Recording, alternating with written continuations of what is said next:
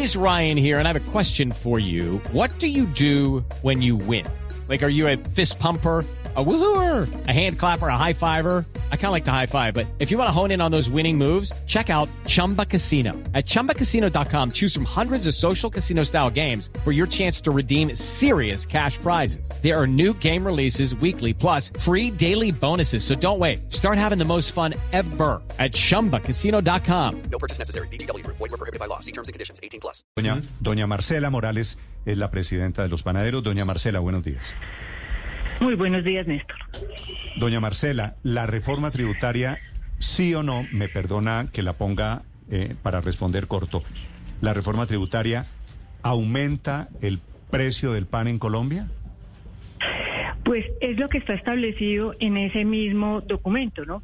Inicialmente, en el documento que la, el Gobierno Nacional radicó el 8 de agosto de este año, no estaba incluida la no estaba incluido el pan, estaban incluidos algunos productos de la partida arancelaria 1905. En ese primer debate se decidió ampliar la partida y ahí entró el pan.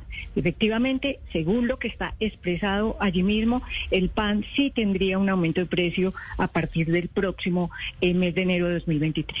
Es decir, pero un aumento de precio vía impuestos, ¿no? Porque tenemos claro que el pan ha venido aumentando de precios Ah, a raíz iba- de este tema de las materias eso, primas. eso le iba ¿no? a preguntar. Lo ¿Y tenemos claro. cómo es y cómo es que han detectado ustedes que la reforma tributaria afectaría los productos de panadería en Colombia, doña Marcela?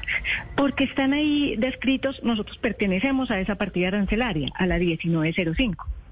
Ahí de esa partida lo único que se excluyen son las obleas hasta ese momento. Si hay una salvedad y es que los negocios de panadería que vendan hasta 3.500 VTs, que vienen a ser aproximadamente unos 122 millones de pesos anuales de esos brutos, sí no tendrían que cobrar es, no tendrían que cobrar este impuesto. Pero en Colombia, pues son muchos los negocios y muchos de ellos pues superan ese monto de ventas anuales. Sí, es decir, esos son para panaderías que vendan más de 10 millones de pesos al mes, ¿cierto? Más o menos, sí, exactamente, Sí. exactamente. ¿Y cuáles son los productos, doña Marcela, que tendrían o que se verían afectados por la tributaria en Pues en este caso, el pan, estamos hablando del pan, pues es el que creemos que se debe excluir de esta propuesta. Eh, ahí están también, pues todo lo que tiene que ver con pasteles, tortas, galletas, ¿no? Estos eh, están también bajo esta. mm, eh, pues bajo esta misma partida arancelaria y bueno, pensábamos que de todas maneras el pan es un producto de los colombianos, de la dieta diaria, de la canasta familiar, de todos los días y creemos pues que es una afectación que realmente se va a producir en el consumidor final, en esa persona que consume pan. Okay, round two. Name something that's not boring. A laundry? Ooh, a book club. Computer solitaire, huh? Ah, sorry, we were looking for Chumba Casino. That's right. ChumbaCasino.com has over 100 casino style games. Join today and play for free for your chance to redeem some serious prizes. ChumbaCasino.com. No purchase necessary. Void were prohibited by law. 18 plus. Terms and conditions apply. See website for details. ¿Qué, qué tanto pan consumimos los colombianos? ¿Cuántos kilos al año? ¿Cómo se mide eso? Y Estamos con un promedio de 24 kilos per cápita, más o menos 24 eh, kilos por, por persona año. Ese es nuestro, nuestro índice de consumo. Relativamente es bajo para los índices de Latinoamérica. Estamos en los últimos lugares y tenemos en cuenta que países como Chile consumen alrededor de 96 kilos eh, per cápita. Sí. Doña Marcela, ¿cuántos panaderos hay en Colombia? Eh, hay alrededor de unos 24 mil negocios de panificación, pero de esos un 80% es la tradicional panadería de barrio, la panadería artesanal, la que hace sus productos en el mismo punto de venta y que realmente pues fabrica un producto casi que para el consumo del día, para el consumo inmediato. Sí. Y en este momento, un, un pancito pequeño, el de 200, el, el valor de un pan es 500, ¿cierto? Está alrededor de los 500 pesos, exactamente. Y según la reforma, pues ese pan comenzaría a costar a partir del primero de enero del 2023 un 10% más, luego en el 2024 estaríamos en el 15% y para 2025 tendríamos un 20% más, según la reforma. Eso quiere decir que en unos 24 meses estaríamos con un pan muy cercano a los 800 pesos, sin contar obviamente todos estos aumentos que sabemos eh, serán parte pues de, de todo lo que ha venido sucediendo y pues, de los incrementos que suceden cada comienzo de año, ¿no? Sí. Doña Marcela, ¿usted escuchó la declaración del presidente Petro ayer, esta que yo acabo de transmitir? Sí, cómo no, yo la escuché. ¿Y qué piensa de esa declaración donde el presidente Petro dice que eso es carreta, que eso es invento de los medios de comunicación? No, en realidad son dos cosas distintas. Efectivamente, el pan ha venido subiendo a raíz del incremento en las materias primas. Esto se ha debido pues, a muchísimos factores, los mismos medios de comunicación han hecho eco de esto y el pan ha subido, ha subido para el consumidor final. Pero este es un tema, lo que está sucediendo ahora. Realmente estamos hablando es de otra situación y es subir el precio del pan vía un impuesto que es otra cosa diferente, que es lo que sucedería si no se excluye en, en, esta últimos, en estos últimos debates de la reforma. Le entiendo bien, es decir, habría dos componentes muy altos por el cual va a seguir subiendo el precio del pan. Uno, Eh, la, circun- seguramente. la circunstancia internacional, la, el aumento, la devaluación, dólar casi a cinco mil pesos, la inflación internacional, ese es un componente claro, ¿cierto? Sí, exactamente. Y nosotros lo hemos vivido en los últimos 18 meses, en los últimos tiempos, ¿no? Sí. Y el otro componente sería la reforma tributaria, que ese todavía no está suficientemente medido. No, exactamente, pero sabemos que si hay un aumento vía impuestos a todo esto que hemos venido sumando, pues se sumaría este impuesto más. Y realmente, pues sí, las panaderías han venido bajando sus márgenes, haciendo muchas maniobras para tratar de tener el pan a un, a un precio que le dé acceso a los colombianos. Pero ya ponerle un impuesto más. eh, que sería este impuesto, pues se sumaría ya también a una suma que cada vez lo pueda alejar más de las posibilidades de muchas personas. Además, el impuesto, el pan también tiene un impoconsumo del 8%, ¿no? Entonces, todo esto ha venido también sumándose en favor de ese precio del pan que hoy tenemos. Doña Marcela, el argumento del gobierno y de los ponentes de la reforma tributaria es que ese impuesto es a los productos ultraprocesados y tiene como fin, dicen ellos, prevenir enfermedades y mejorar la salud de los colombianos. Y debajo de esa tabla en la que aparece grabado el pan, productos de panadería específicamente, dice que debe hacerse el cálculo sobre qué porcentaje de compuestos que pueden ser perjudiciales para la salud humana tienen eh, esos productos. ¿Qué tanto sodio, qué tantas azúcares, qué tantas grasas saturadas puede tener el pan que compro yo en la panadería? Es decir, para saber cuánto podría ser el aumento de, con base en la reforma tributaria. Bueno, es realmente algo que también vemos que hay un vacío importante. ¿Por qué? Porque en cada panadería la formulación es diferente, ¿no? En una panadería tradicional de barrio, eh, el pan no lleva una etiqueta y cada panadero tiene su forma de hacer el pan. Entonces ahí vemos también que puede haber una dificultad importante. Eh, sin embargo, nosotros consideramos pues que el pan es un alimento, es un vehículo nutricional, es una, un alimento que está presente en la dieta diaria y en la canasta familiar. Por ejemplo, en Colombia el pan se elabora en su uno de los principales componentes es la harina de trigo y la harina de trigo en Colombia es fortificada por ley desde el año 1994. Es, eh, posee, pues viene fortificada con minerales, vitaminas, con ácido fólico, que es importantísimo para la población, este componente. Adicionalmente tiene fibra, tiene, eh, tiene también proteínas en un alto porcentaje. Entonces realmente el pan sí lleva eh, condiciones nutricionales a la población pero como te les digo, todos los panaderos tienen también su manera de elaborar el pan Mm. que ofrecen en sus negocios. Pero técnicamente, ¿el pan es un alimento ultraprocesado? Pues eh, realmente hay muchas formas de hacer el pan y el pan es pan. De alguna forma, si lo vemos, la comunidad evolucionó, evolucionó con el pan. El pan realmente eh, puede también cambiar sus condiciones, volverse más funcional, más saludable, porque está en las manos de ese panadero hacerlo, ¿no? Pero realmente el pan que hacen en ese, en ese 80% de panaderías que les menciono es un pan casi que artesanal, que lo hace el panadero allí mismo, lo tiene para consumo inmediato, para las horas del día. ¿no? Hay muchos componentes de esos que se mencionan justamente cuando se define el alimento ultraprocesado que no están presentes, ¿no? Y Sí. el pan puede ser, un pan puede ser tan básico como harina, agua, sal y levadura. Sí.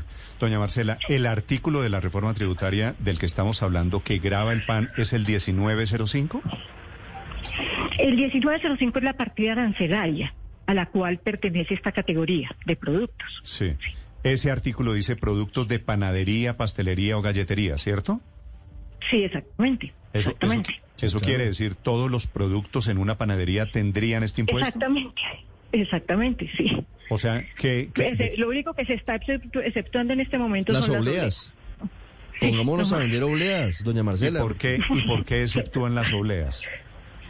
No, no lo sabemos. Realmente aparece allí. No, pues pero, seguramente no. porque no tiene elementos que sean perjudiciales en teoría para, para la salud Pero- de las personas. pero es que veo- Sodio, Ricardo, le grasas pregunto- saturadas. Le, le pregunto por qué sacan a las obleas y meten a las hostias. Exactamente, es lo mismo, porque la hostia es La el, hostia, el padre, mismo no es... producto, con no otra es- forma. La, la hostia no es una oblea chiquita? No, no, no. Bueno, Por el arequipe. Yo no, no, sí. por Dios. No, no, no, pero... pero Por Dios. No, no, no, pero sí. Es decir, ¿Cuál la- es la diferencia técnica entre, un, entre una no hostia. No, y una no oblea? sé, no la sé. El arequipe, Néstor. No, No, no, no, no. Néstor, no, eh, no, Zuleta. No, no, no, yo Pero no, no. estoy hablando desde el punto de vista teológico. No, pero no, me voy a no se con usted en ese tema. Estoy Pero es que el tema de punto fondo de vista de era que inicialmente el arequipe tenía impuesto.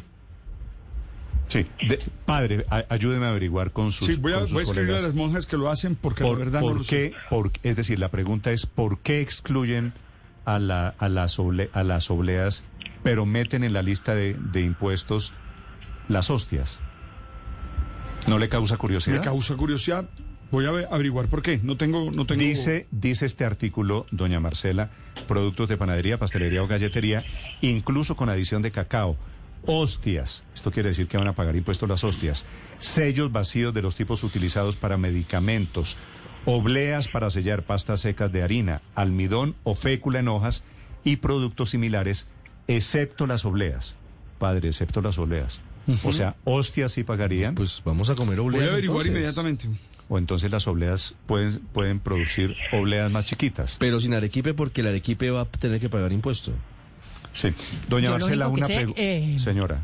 Perdón, antes de doña Marcela Néstor. Padre, es que Cristo no habría multiplicado los panes donde fueran comida chatarra, ¿o sí? No, pues de, de pronto no habría multiplicado los roscones y el pan de chocolate y el croissant de almendras, pero pues los panes... Doña Marcela, los todos los productos, si yo voy a un- una panadería, todos los productos están en esta categoría, todos los que yo veo en una panadería o en una pastelería. Claro, pues y si tú ves, se encuentra también el almidón, que el almidón es básico para los productos de queso, ¿no? Y si algunas panaderías utilizan premezclas también, es decir, se está grabando desde los insumos. Entonces, la fécula, por ejemplo, la que fécula, ¿para qué se utiliza en la panadería? Tiene que ver con la producción de los de las líneas de productos que tienen queso, ¿no? Los amasijos, de todos esos productos que son tradi- tan tradicionales en Colombia. O sea, la almojábana, el pan de entonces- Pan de yuca. yuca, pan de bono, todo eso también aumentaría de precio. Con- nosotros tenemos esa pregunta porque no lo especifica como productos de queso, pero está como dentro del universo de lo que debemos entender. Sí, si el artículo parece tan claro, doña Marcela, ¿por qué usted cree que el presidente se lo adjudica todo a la situación de coyuntura internacional y no a la reforma tributaria? De pronto porque está hablando del día de hoy, es decir, a lo- las alzas que hemos tenido en estos últimos 18 meses obedecen sí a esa situación que tiene que ver con las materias primas gracias a todo este nuevo reordenamiento, factores externos, el dólar, bueno, todas estas cosas que mencionamos. Si lo miramos el día de hoy, pero nosotros estamos hablando de un aumento futuro vía un impuesto, que puede que se apruebe esta misma semana, ¿no? Pero realmente eh, lo que se propone es que se le agregue ese valor por, por cuenta de, de este impuesto saludable, ¿no? Sí, Pero realmente sí, nosotros reconocemos que hay un aumento de las materias primas, pues hemos No, sido pues los claro que hay primeros un en preocuparnos, claramente, exacto. Sí, doña Marcela, una pregunta final. ¿Ustedes, los panaderos, con quién hablan del gobierno o con quién habla- han hablado de la reforma tributaria sobre este tema del pan? Hello, it is Ryan, and we could all use an extra bright spot in our day, couldn't we? Just to make up for things like sitting in traffic, doing the dishes, counting your steps, you know, all the mundane stuff. That is why I'm such a big fan of Chumba Casino. Chumba Casino has all your favorite social casino style games that you can play for free anytime, anywhere with daily bonuses. That should brighten your day a little. Actually, a lot. So sign up now at chumbacasino.com. That's chumbacasino.com. No purchase necessary. VGW Group. Void were prohibited by law. See terms and conditions. 18 plus. Bueno, hemos hablado con algunos eh, senadores, algunas bancadas y realmente en todos hemos encontrado, la verdad, una actitud eh, muy cercana a lo que estamos hablando, porque en realidad el pan es el alimento de los colombianos de todos los días. Una persona tiene un pan y tiene una comida. Y por lo que les digo, el, el pan con él ha evolucionado la humanidad y, y en él encontramos realmente Pero un ¿quién es, un alimento quién es, doña Marcela, quién es la persona en el gobierno o quién es la persona de los ponentes que incluyó este artículo? No, es que eso lo, es, esto no estaba en la primera, en el primer documento que se radicó, en esa primera propuesta. Esto se incluyó en ese primer debate. No lo tenemos muy claro porque la inclusión fue ampliar la partida arancelaria. Inicialmente habían unos productos que se habían delimitado muy claramente.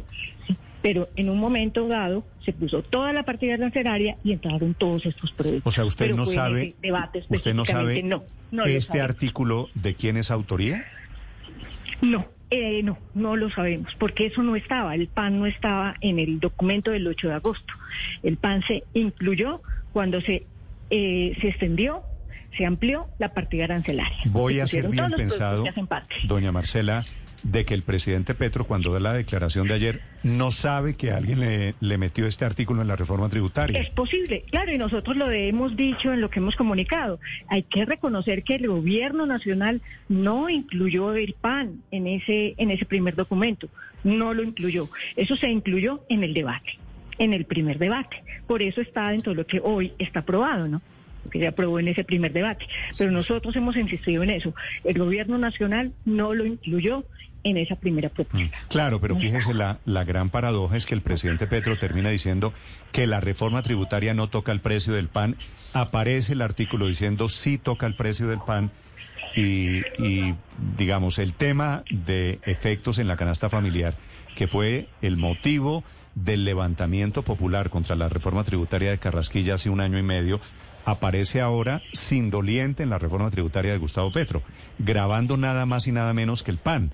O sea, nada más popular, nada más común en Colombia de pronto, que el precio de del pan. pronto, Néstor y doña Marcela, el presidente Petro, hoy que tiene reunión a las 8 de la mañana con los ponentes de la reforma tributaria, decide pedirles que retiren Pues ese alguien, artículo. alguien que le diga que hay un artículo de la reforma tributaria que sí toca el precio del pan, ¿no? ¿No sería eso Exacto, lo no, que eso toca, es lo que Marcela? nosotros hemos pedido y lo que pretendemos, claro. Yo creo que, es más, de alguna manera ha habido un poco de desconocimiento con eso, ¿no? Porque no, no se ha revisado como a fondo todas las implicaciones que tienen la inclusión del PAN cuando se amplía esta, esta partida arancelaria. Pero yo creo que es eso, de pronto no lo han analizado con lo que se incluyó después de ese primer debate. Sí, yo Porque el gobierno, la verdad, no lo tuvo puesto en, en ese primer en ese primer do- documento radicado. Y nosotros somos los primeros en, en reconocerlo. En realidad, el gobierno no lo había incluido. El pan, por supuesto, está, ahí. está en los artículos más consumidos en Colombia, hace parte de la canasta familiar, ¿no? Sí, exactamente, claro. Sí. Que esto es para quienes dicen, bueno, pero es que el pan y el roscón y el mojicón y los productos de panadería no están en la canasta familiar. Claro que el gran capítulo de panadería es uno de los artículos básicos esenciales de la canasta familiar. Doña Marcela, gracias por acompañarnos esta mañana. Gracias por la explicación. Muchas gracias a ustedes. Hey guys, it is Ryan. I'm not sure if you know this about me, but I'm a bit of a fun fanatic when I can. I like to work, but I like fun too. It's a thing. And now the truth is out there. I can tell you about my favorite place to have fun. Chumba Casino. They have hundreds of social casino style games to choose from with new games released each week. You can play for free anytime, anywhere. And each day brings a new chance to collect daily bonuses. So join me in the fun. Sign up now at chumbacasino.com. No purchase necessary. Group. Void were prohibited by law. See terms and conditions. 18 plus.